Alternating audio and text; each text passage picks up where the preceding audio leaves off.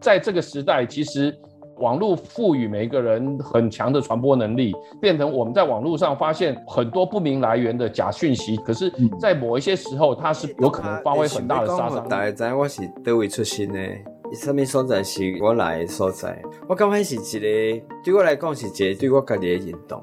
我开始也当对我家己引导，对我家己出现什么样的服务，我们都会希望有一个对等的沟通，然后障碍者也是必须要参与到自己的服务，不是被决定，而是我们讨论出来的。为什么还依然要当一个记者？不是说什么风光啊、光彩啊、挂名啊、那个名誉的，就是只想为香港人保留一个应该有的声音。听到一个不只是官方的声音。这里是灿烂时光会客室，我是管中祥，一起听见微小的声音。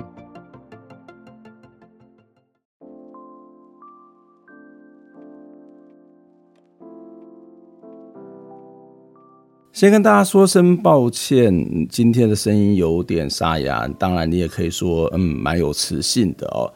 因为我有一些些的感冒不舒服，所以喉咙比较干。不过不是确诊，倒是让我稍微的哇，不用太过于担心。有些朋友可能知道，我是台湾高等教育产业工会的成员，也就是高教工会的成员哦。我们其实一直以来都很关心台湾的高等教育的一些问题哦，所以成立了十年以来，有很多很多的行动，也召开了很多的记者会哦。那我们也希望台湾的高等教育产业是可以更好哦。那在去年年底的时候呢，台湾高等教育产业工会开了一个记者会。这记者会的名称我觉得还蛮有趣的哦。这个记者会的名称是“二零二二高教年度总体检，接五大病症，教育部开错处方，病情加剧恶化”。呃，这个五大病症呢，在那场记者会提出了几个。第一个是有关于失效退场条例，再来是在职专班的乱象，还有专案教师的实施原则，还包括了这个公教退抚改成这个不确定给付的新制。那第五个呢是高教的官员哦，就是教育部的官员转退到私校担任门神的问题哦。这其实这几个问题，绝大多数都是高教工会长期以来所关心，也做过很多的讨论。那我刚刚讲说，这个记者会有趣的地方是，它的标题叫做“五大病症揭开了五大病症，教育部开错处方，病情加剧恶化”。所以，我常常在讲说，我们的教育部在面对这些抗议或者是这些记者会的行动的时候呢，其实也都有一些回应啊。但是这个回应。哦、到底是好的回应还是不好的回应哦？所以这里提到开错处方，表示我们还是有在开处方，但是呢，这个处方开的结果是造成的病情的加剧恶化，哇，这个可能就更糟糕的一个状况哦。所以呃，今天节目呢就要来跟大家邀请的是高教工会、高等教育产业工会的组织部主任。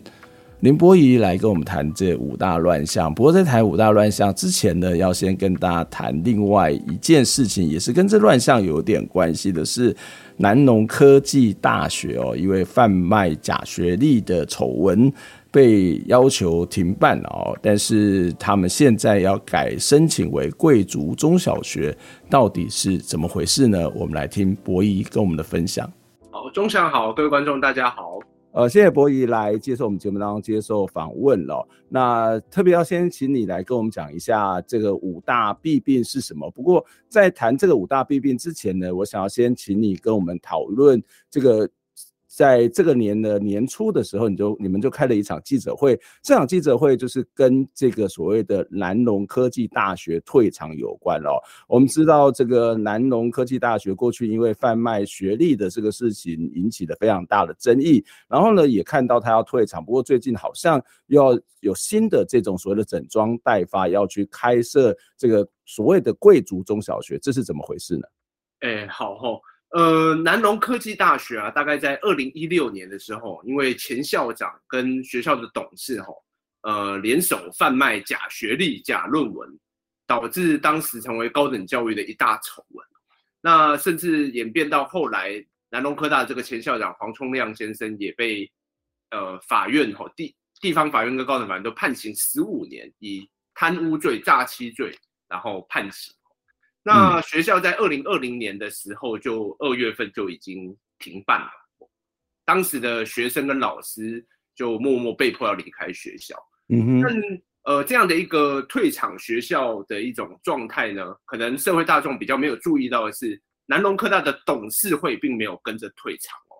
南农科大学校的这个校产到现在至今都还有六亿之多，土地建物哦都还没有一个由政府重新介入良好的规划。结果悄悄的，我们在最近得到的讯息哦，南农科大的董事会不但没退场。他们想要借由复办贵族小学，来让董事会不用退场、不用解散，然后可以继续掌握着南农科大六亿元以上的学校校产，来进行其他的开发使用。嗯，那我们认为这是相当不合理，而且违反退场应该要由政府重新规划使用既有的教育资产的基本原则。所以工会在年呃大概一个月。之内的时间呢，我们就立刻召开了记者会，嗯，诉求教育部不要核准这样的一个改制案哦，然后要求让南隆科大董事会尽速应该也要退场，然后、嗯、呃由国家重新来规划使用这一块应有回归到教育使用的土地。嗯这边有两个问题想要再继续的请教。第一个就是所谓的学校退场，那董事会不需要跟着退场吗？或者说学校退场，董事会要先改组来去处理这个退场的问题吗？第二个就是一个退场的学校，他们要改制成为别的呃用途，这边用途也是符合某种的公益性，例如说办中小学也是一个公共服务嘛，也是一个教育服务，这样子不可以嘛？这样子又有什么问题呢？嗯，是好。呃，其实，在正常的情况下面呢，呃，我们大社会大众也都会意识认为说，呃，学校如果你能够兴办，可以继续兴办，当然是对社会是一件正向的事情。假如你倒不能兴办了，可能因为少子化，甚至以南隆的案例，它是因为犯罪，然后各种丑闻弊案，导致学校可以算是一种恶性倒闭。那当然，董事会跟学校应该是要共进退。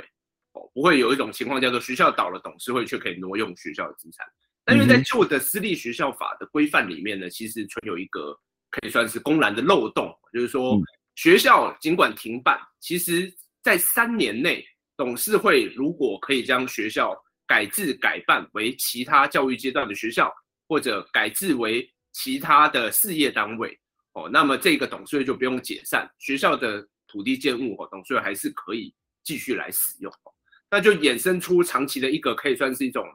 办学上的道德风险哦。我们历来看到很多的退场学校，它未必是真的不能办学的，反而是董事会有意的及早把学校哦，可以算是呃及早的关闭，来图谋改制改办的利益。所以在去年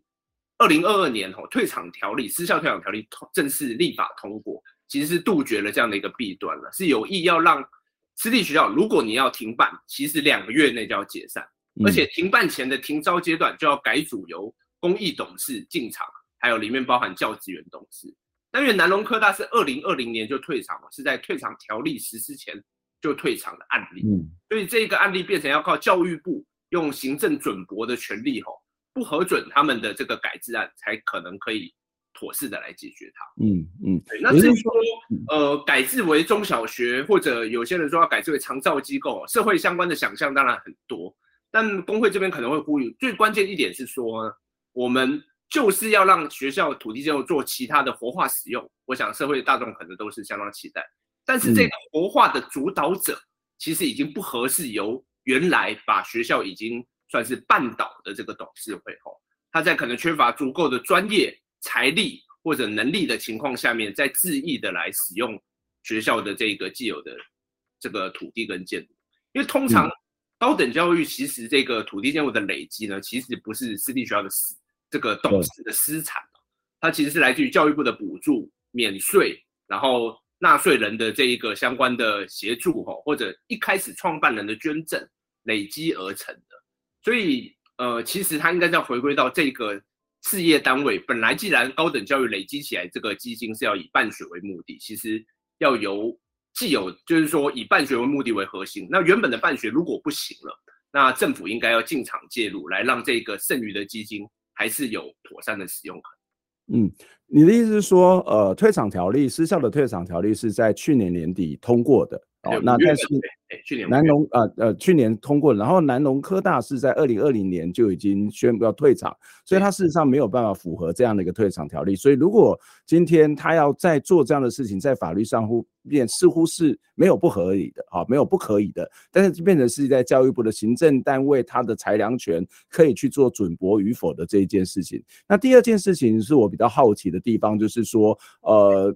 这些都是所谓的公财，我想这没有问题。就像刚刚博弈有提到说，这些私立学校我们都有一些错误的见解，就好像这是好像别人拿出来捐的，所以这个董事会可以自己拿回去。可是没有想到过，这个董事会其实是不断的在改组啊，甚至那个早期的，我们看到很多学校历史，早期的捐赠人早就被人家掏空，或者早就已经被人家斗争斗垮了，或者是被人家这个资产不知道怎么样拿去做各式各样挪用，更何况。这些，所以它不见得是属于现在这一批董事会的嘛。更何况，呃，还有一个更大的问题是说，这些学校的经费有一大部分是来自于学生的学费，有更大一部分是来自于学校的呃教育部的这种所谓的各式各样的补助，或是各式各样的经费的支持哦。所以它是一种所谓的公共财的这个概念。所以你也你们也不反对说可以去做其他的公用事业。可是现在的问题来了，像南农科大这个例子，恐怕也会有好几件吧。就是这些学校可能一开始就是并不符合退场条例，但是这个董事会可能也没有改组，或者是有改组。那但是大家都想要去做一些公益事业，那到底谁要来处理，让它可以转型是符合一种公益事业，或是符合这种公共事业，能够让这些所谓的资产公共化，在实际上面执行上面，它没有什么样的困难吗？嗯，的确，所以其实历来我们目前的经验来看哦，像现在台湾。大专院校退场大概已经有六七所之多，嗯，其实如果没有由政府及早来介入处理，目前为止的案例基本上由既有的董事会来呃转型，然后或者改制啊，基本上都是失败的案例。所谓失败案例就是说，这些学校在退场后，因为董事会没有立刻的退场，但是他们其实本来也就没有能力继续经营，也是因为这样，所以学校才会算是恶性倒闭了。那甚至都还有欠债，那一个这样的能力不足的董事会，然后政府又不及时介入，看到的情况绝大多数就是校产闲置，嗯、那学校的土地建物，它的资产就立刻折旧了，每一年都以上亿元一间学校上亿元的这个速度在损失这个既有的财产，嗯、所以在退场条例的立法的过程里面，我们是不断强调，就是说学校如果要停办，那政府之前就要及早介入。那因为这个代表说要停办，通常是代表说学校董事会没有足够能力来营运了。那但是土地建物还有学校既有的师生都还需要妥适的照顾。所以如果政府能够及早介入，借由呃甚至政府也可以挹注，透过退场基金后，及早来挹注一笔资金，来让学校停办后不会进入荒废的状况，而是能够立刻规划为其他的这个呃举例来说好了，很很具体哦，就是说。有人会建议说，很多地方型的学校其实它可以并入在地的公立大专院校，成为他们的附设专科学校。嗯，这也许也是一种比较正面的规划，或者也许在地它需要其他的公营事业哦，就就是例如说现在说要做长照也好啦，或者说它可能需要更多的公立的社区的图书馆相关的社区活动中心哦，其实大概都是由政府重新进入，然后来规划使用，它比较有可能达到。那就是有些人担心说，政府会不会僵化或者缺乏能力呢？呃，那政府也可以考虑透过公开招募相关的团队，例如说有教育理念的实验教育团队，那重新来规划办理学校，这也是一种规划的方式，但都比由既有没有足够能力的董事会继续把持校产，然后闲置浪费的状况会好非常多。嗯。也就是说，现在的董事会因为出了问题，他才会让学校经营不善。当然不能说完全怪董事会啦，因为这个学校经营困难，它有很多很多的环境的因素，包括教育部的政策，包括所谓的少子女化的问题。但是董事会，我们看到很多的状况，并不是因为这个纯粹外在问题，而是董事会他可能无心经营，或者是他本身有很多的弊端，或是很多这种。变成是家族事业所造成的这样的一一种结果。那当然，在这过程当中，如果是这样的一种例子的退场，要由这个董事会要来做这样的一种转型，当然会让很多人觉得害怕，会担心。就既然大学办不好了，那你让让这一边，特别是有一些弊案的状况，再去办其他的这种公益事业，会不会做得好？会不会有问题？也是会让人家觉得很担心、焦虑的问题哦。所以，如果以南农科大的这个例子来看，教育部目前的态度是什么？因为你们也开了记者会，呼吁了，他们有什么样的回应吗？其实教育部的态度至今还是蛮暧昧不明的哦。刚、嗯、我们讲到说，南农科大二零二零年二月就停办了，所以按照教育部自己的法规，其实三年内只要没有通过改制改办，三年吼已经到了，就是二零二三年的二月就快要到了，剩距离现在可能剩十几天吼，只要没有核准，其实就是要停，就是要解散这个董事会。但教育部却又同时抛出一个暧昧的讯息。他的意思是说，看地方政府的态度。台南市政府只要核准，教育部似乎就不会有意见。但如果台南市政府不核准，那教育部就会来执行解散。那我们觉得这是一个呃有点类似踢皮球的一种态度，因为南农科大它毕竟是大学，主管机关就是教育部。那土地建物还有原本的政府补助也是教育部所容许的。那地方政府。在这里面的角色当然是在未来里面，假如说变成想要变一个贵族小学，那主管机关是地方政府，他们地方政府有权责，但是现在的审查应该还是要回归教育部。嗯，那我们当然很担心教育部会不会，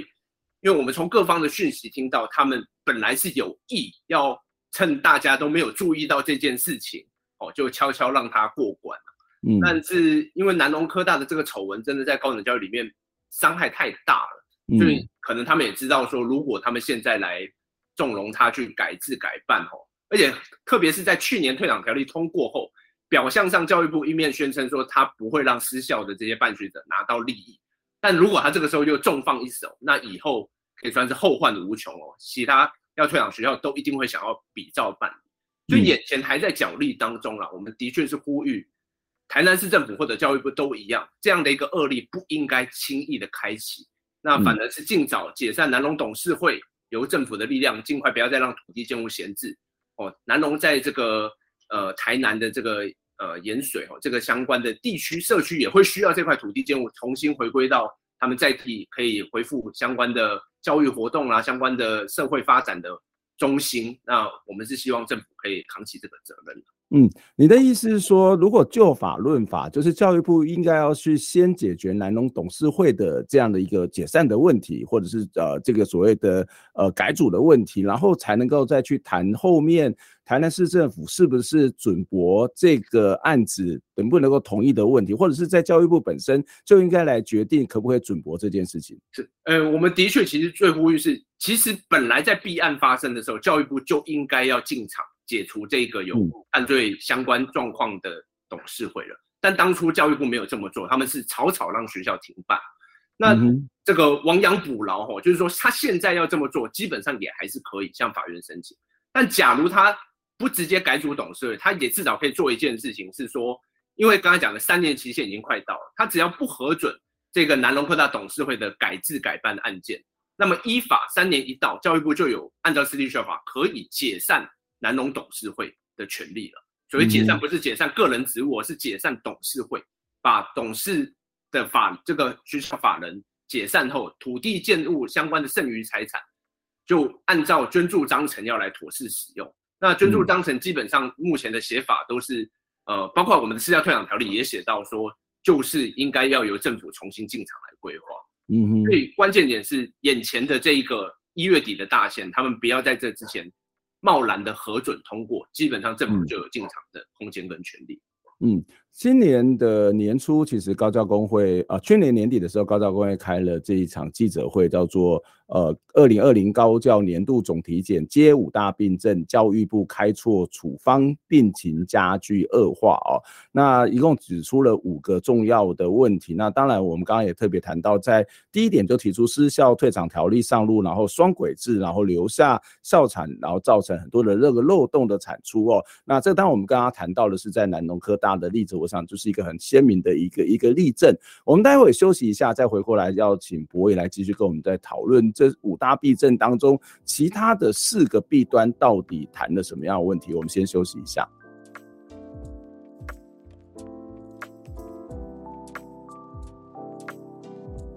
在上一段的节目当中，大概可以稍微的了解南农科大的一些问题哦。我觉得办教育当然不能够纯粹说是一个良心事业，因为它实在是太道德了哦。那可是在于办教育的时候，基本的教育的目的是为了要赚钱，还是要去做公共服务？这恐怕是得要先搞清楚的一件事情。哦，在南农科大的例子当中，你会发现，当他们要退场的时候，其实似乎没有违反任何的法律程序。可在这个过程当中，事实上越来越远离这个教育的目的，这样的状况真的是比较好吗？在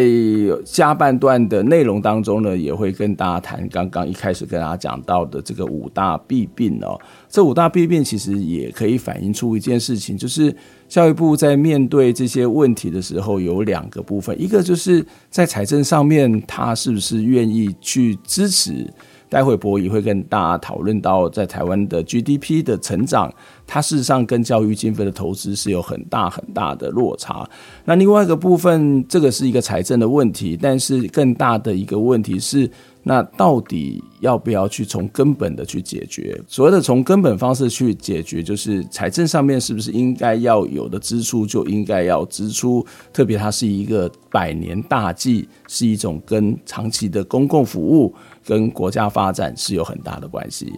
我们接下来就要请博弈再来跟我们分享有关于这个五大弊案。当然，在进下一段的节目之前，也很期待您可以透过捐款的方式来支持我们。透过您的捐款，让我们可以做更多更好的节目，也让我们一起听见微小的声音。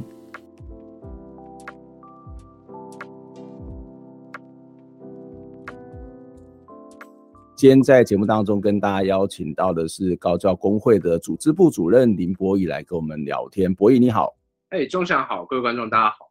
呃，谢谢博宇在上一段跟我们分享讨论了，也分析了这个南农科大在这个董事会啊、呃，在这个。失效退场之后所面临到的各式各样的问题哦，这个问题的本身也暴露出现在的高等教育的一些弊端跟现象。好，那在在去年底的时候，其实高教工会开了这个一场记者会，提出了五大病症哦。这五大病症包括失效退场条例上路，包括在职专班所造成的学电化的问题，包括专案教师所面临到的不平等待遇，还有包括这个公教退抚。的这种不确定给付的这个新的制度所产生对于新的公教人员的一些打击的这种状况，还有所谓的门神的问题，也是一个长期关注的这个现象哦。那你们的标题实际上很有趣哦，叫做“二零二二年的高教年度总体检接五大病症”。教育部开错处方，病情加剧恶化，也就是教育部不是没有在面对问题，也提出了处方，可是这个处方其实并不是对症下药，而且还让这个病情更加恶化。可不可以请波一来稍微帮我们先简单的解释解释一下，我介绍一下这五大弊症弊呃弊病到底是哪五大问题呢？OK，好，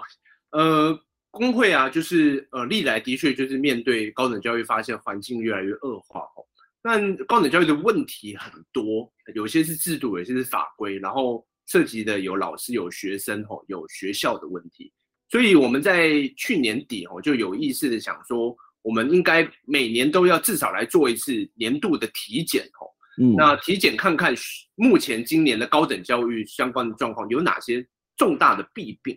那当然有些弊病是常年的弊病，有些是今年度特别发生的弊病。但我们都特别重视说，当年度里面这些状况的特别之处，那我们希望把它整理出来，每年都有辛苦的记录，也鼓励社会大众一起来监督。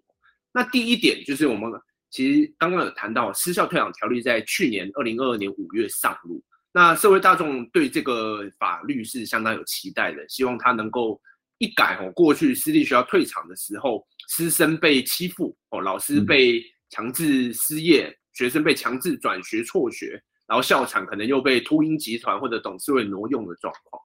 那退场条例的确是做了一个比较充分完整的规划哦，但是它也徒留了一些漏洞，这是我们比较担忧的。其中一个漏洞是教育部在退场条例通过后主动解释说，尽管退场条例通过了，假如一个学校没有进入到专案辅导的阶段，那呃，所谓专案辅导是退场条例里面的一个特殊的法律认定，就是说他要呃。有欠薪的记录，有师资质量五成不达以后的记录，才要被进入专案辅导，最后要退场。假如一个学校没有被专案辅导，他想要自己就退场，那么呢也可以，而且呢他就可以不用受到退场条例相关对师生保护的拘束或者校产公共性的控制哦。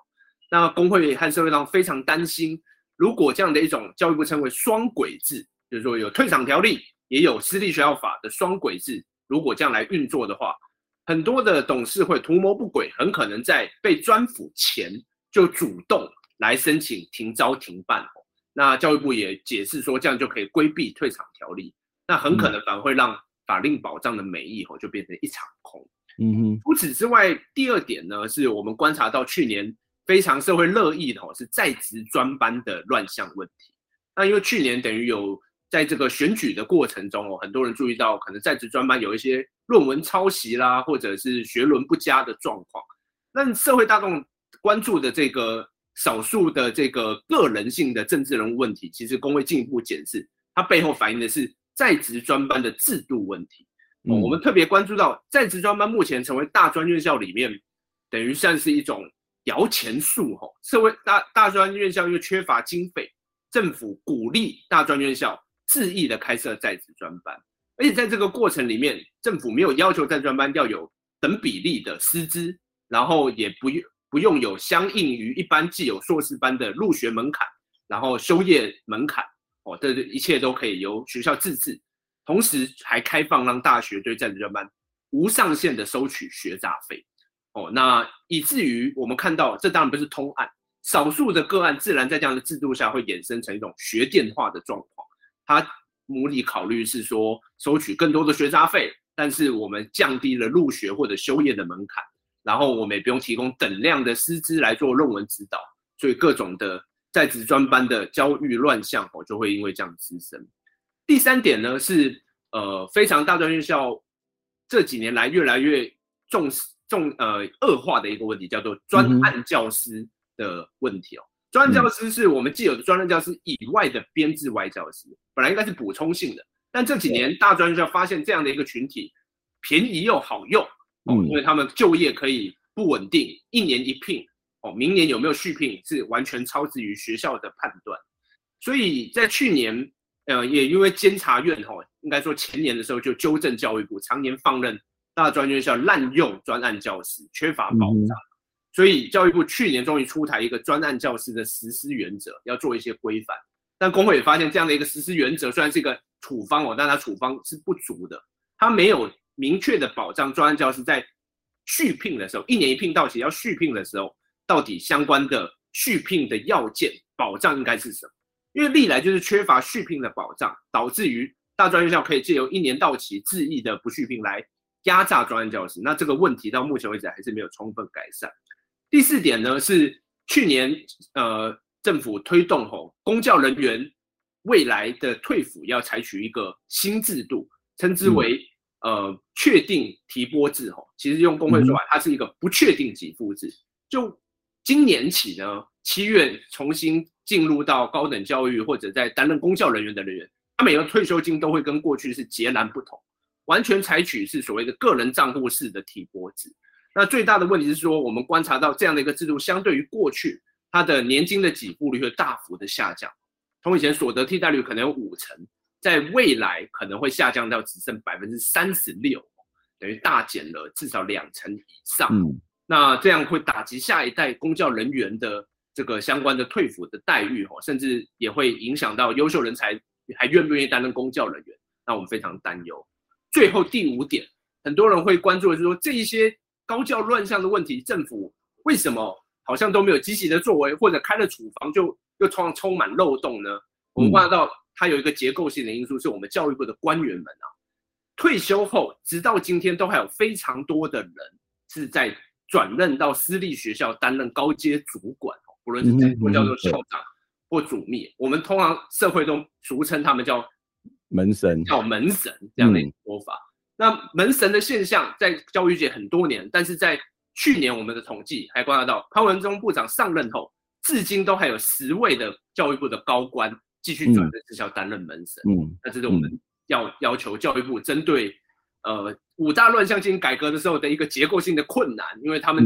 可能未来就会成为这些乱象的参与者之一。对呀，我我我们看到这是五大乱象，这五大乱象教育部不是完全没有面对，但是这个面对的方法可能是有很多可议之处哦。那我想最后一个谈到的这个门神的这个现象跟门神的问题，其实呃潘文忠部长上任之后没多久，不是也提出说要去解决这个门神的问题吗？因为我们看到有很多的这个相关的，我们有所谓的旋转门条款，所以国营事业呃政府机关要去转任官员退休要去转任到其他的相关的事业是会被禁。禁止跟限制的哦，那教育部其实在这个转任的过程当中，呃，没有这些相关的法令的限制。那当时潘文忠部长不是提出说他要去解决这个问题，到现在还没有解决吗？是的，呃，先跟大家说明一下，我们我国的公务人员服务法是有规定所谓的旋转门条款，但它的规定是说，公务员不可以到他业务相关的单位哈，在离呃退休离职后的三年内，不能到相关单位。从事盈利事业的地方任职，嗯，哦，但是因为私立学校不是盈利事业，法律的制度上它也是非盈利事业，嗯，所以以至于这些教育部官员如果要到私立学校任职，法律上既有是没有明文禁止的。那我们可以看到很多乱象，所以的确在潘文忠，其实他在二零一六年哦第一次担任教育部长的时候，上任后没多久，面对社会的抨击声浪，针对门生问题，他就回应，他要要求哦。即将要来立教育部修改教育部组织法，来针对教育部官员先做特别的规范。里面如果是担任高等教育业务的师长啦，或者说是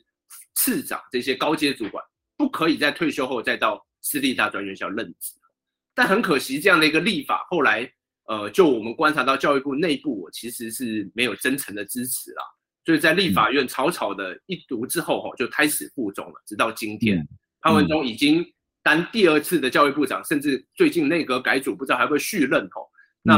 但是这样的一个法案，结果就草草的留置在立法院里面。那潘文忠任内这几年期间，又有十位新的，可能是教育部的师长、副师长，或者是高阶的主管，纷纷退休后，还是到私立学校去任职。那我们不得不担忧他对高等教育的监督。会产生负面的影响，因为由于现有的公务员他要去监督既有过去的长官，他总是人情上面或者在这个态势上面就会趋于弱势哦，那这是我们不得不担忧的问题了。这当然反映出这个华人社会里面的关系文化，特别是有所谓的长官或学长学弟之间的这种关联性了。然后对于这些这些官员转任到这个私校去担任门神这一部分，跟整个的这个台湾的这种所谓的教育经费用所谓的竞争型的方式是有关的。因为呃，当这些所谓的长官到了这私校，他比较了解这个教育部里面的运作，所以在过程当中要争取经费或是知道什么样的门路，我觉得对很多的私立大学是很容易的。其实很多。的大学都花很多的时间在跟教育部做公关，做这样的一种呃关系的建立。那另外一部分也会跟刚刚谈到的这个退场是有一些关联性的嘛？呃，的确哦，因为我们知道刚才谈到说退场啊的过程，政府的角色很大。从说停招停办，因为它是涉及重大利益，政府都要有审驳的空间。甚至如果你要改制其他的学校或者改办其他事业，一样哦，教育部在里面都是把关者。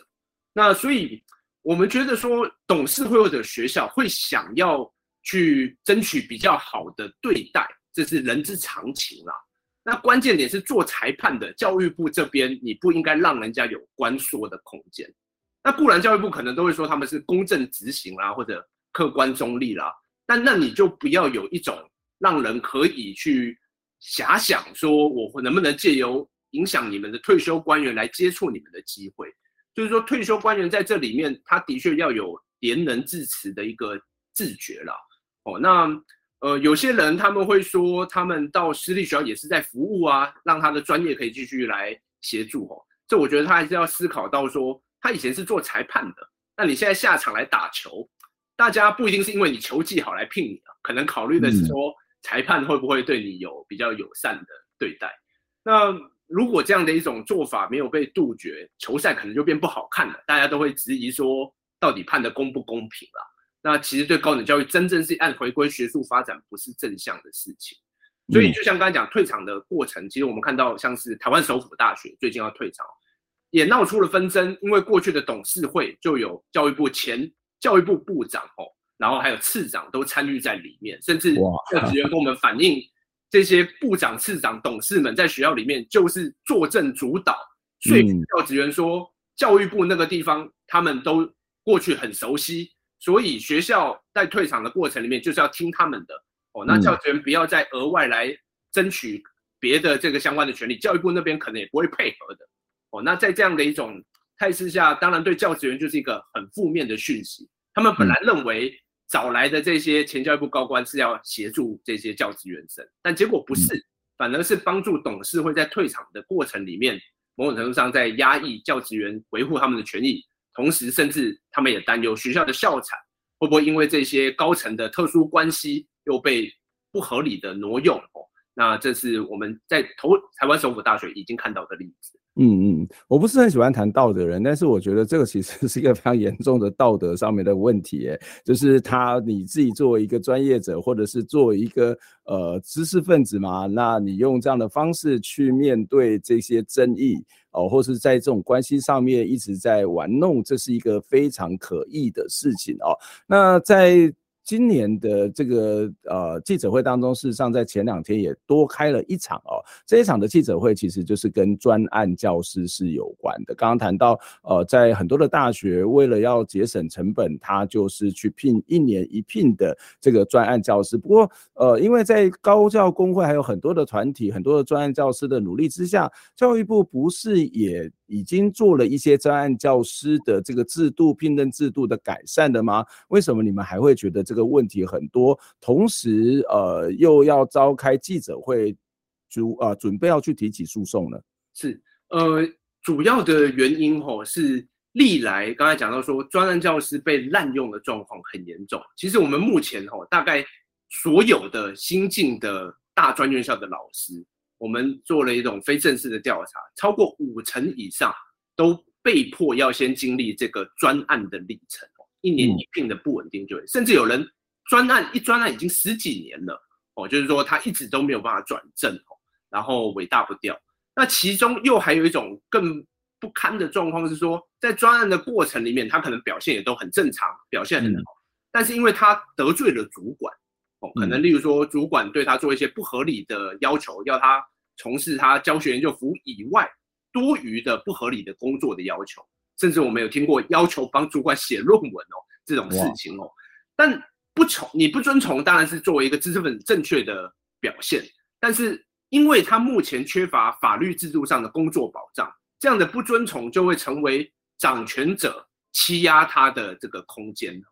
这个切这个不合理的介入的可能。像我们工会这过去几年至少有四位以上的案例遇到这种。主管类似挟怨报复，那因为他不遵从，所以在一年一聘的时候就阻挠他续聘。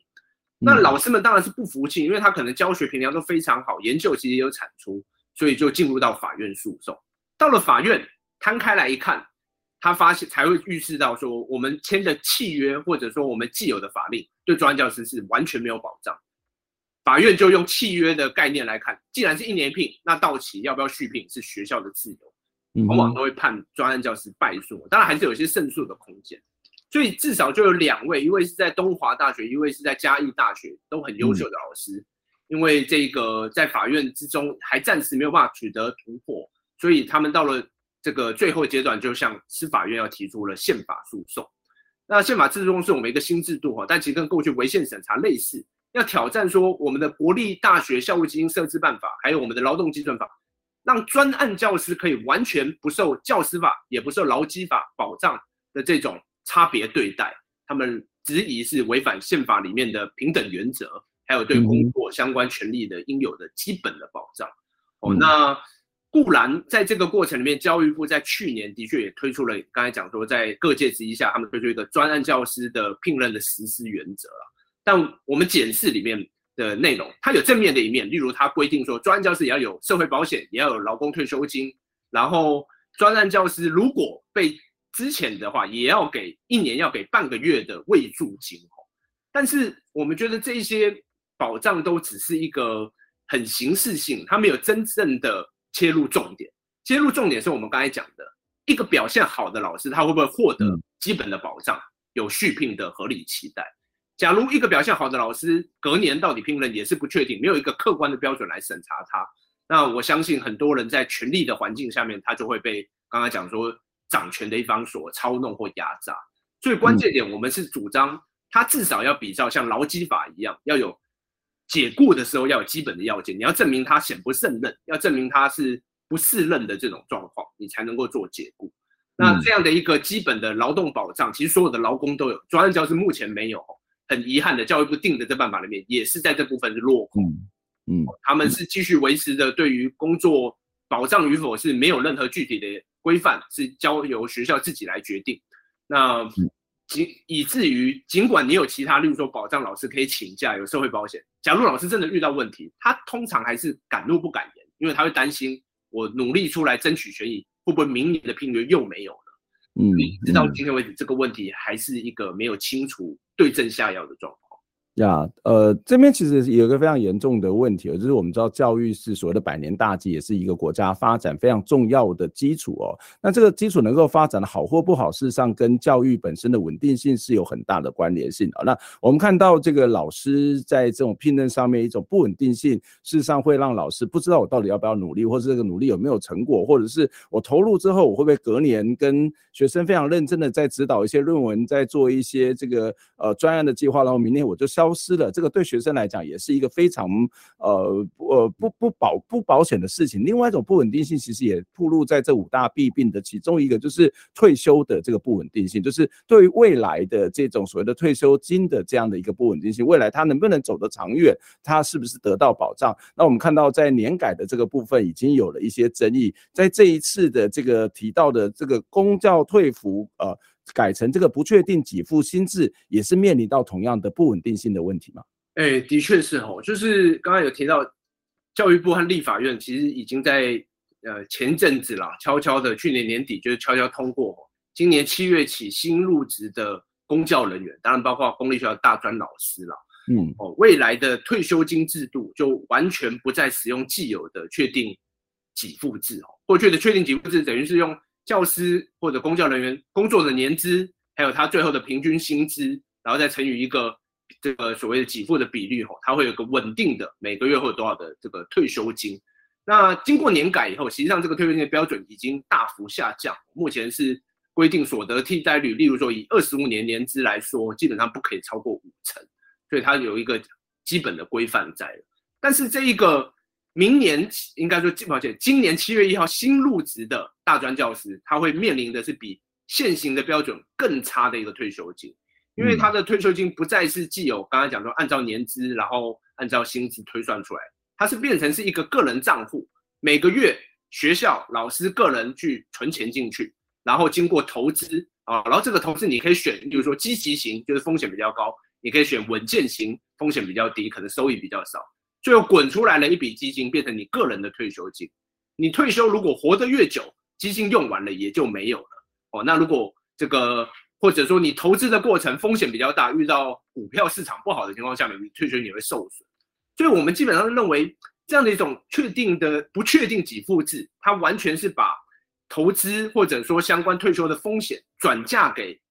呃受雇者这一边自己来承担。那在制度的分析上面，它其实是对于受雇者自己在工作过程中，它会导致一个影响，是说这些受雇人员，特别他是公教人员，按理来讲，本来比较被期待要公正客观哦，不要想自己的利益，他要去想是社会大众的利益哦，等于要有个利他精神。像老师要主动去想的是学生，而不是想我自己能够存多少钱哦。嗯，他的这个制度会导致不得不影响里面的公教人员。主动在在职的时候要去想的是我未来的退休金怎么能进一步累积，嗯，他真的要去想我怎么兼差啦、赚外快啦，或者投资啦，他要想很多这些事情。那我们就担忧这样一个制度反而会对我们的文官体制造成一个不利、不廉洁的影响。那很遗憾，他教育部和銓叙部应该也不是没有意识到这会是个问题，但是他想的是说，采取这样的一个转嫁给社公教人员自己来承担的做法，其实他们政府的责任就可以大幅的减少。他只要现在提拨钱，但是提拨的钱固然现在提拨比例吼也不足，就是说不足以应付到过去的退休金的比例，他们暂时也就没有责任。那交给公教人自己决定投资的风险指数，你要赚越多，你就要承受越高的风险。那最后到底是多是少，你自己盈亏自负来承担。那这样的一个做法，当然就是我们是很担忧啦，但是已经成为了事实。嗯嗯，这次谈到了五大弊病，你们的副标真的很有意思哦，就是教育部开错处方，病情加剧恶化。你们一方面觉得教育部是有在开处方签的，但是又开错了哦。那这个跟教育部工会成立也得十年，然后跟教育部这个周旋了 那么久的时间，也提出了很多的建言。教育部其实也不是什么铁板一块，也不是木头，他们其实也看得出来，他们是有心哦，至少在某些的这些议题上面，他们是有在回应的哈，有在回应这个工会提出来一些诉求。可是这个回应的方法，工会其实也不尽然是那么的满意。嗯，怎么去评估？呃，教育部在面对这些 弊病的时候的一些态度，他们是真的有心，还是其实只是一个付呃应付了事呢？OK，好，我们还是先讲正面的哈，就是说，嗯，其实教育部他们有在改变，哦，我或者说我们政府在改变，嗯、一个很明显的改变是说，他的反应变得很及时，哦，像现在我们早上开记者会，嗯、也许他下午就会写新闻回应，嗯，或者也随着这个网络媒体的这个快速，他们。的公关各种反应很快，那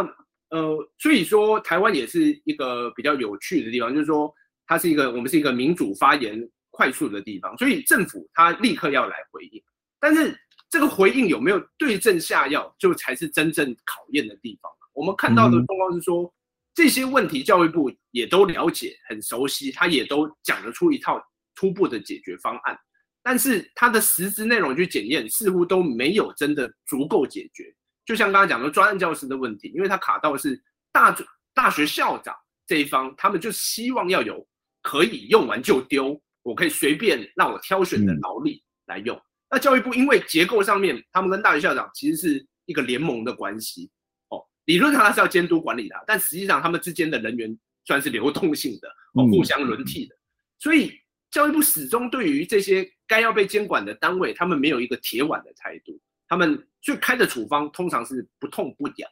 那这是一种原因。第二种原因是说裁员可能也是一个原因。就教育部常常遇到很多问题，例如刚刚讲的这些公教退抚金的问题，或者说专任教师他背后也涉及到大学有没有足够的裁聘专任的能力哦。那或者退场的过程，如果你政府要进场重新规划，其实他也需要一些初步的裁员。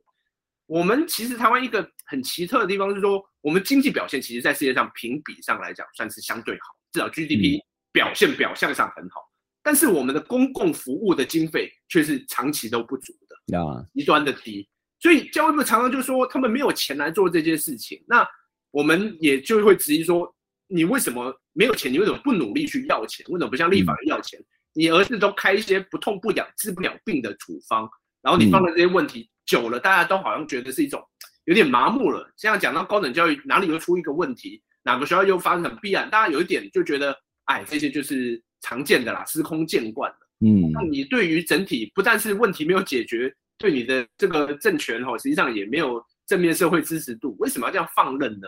所以我们是认为说，他们有在改进，他们有在回应，但是似乎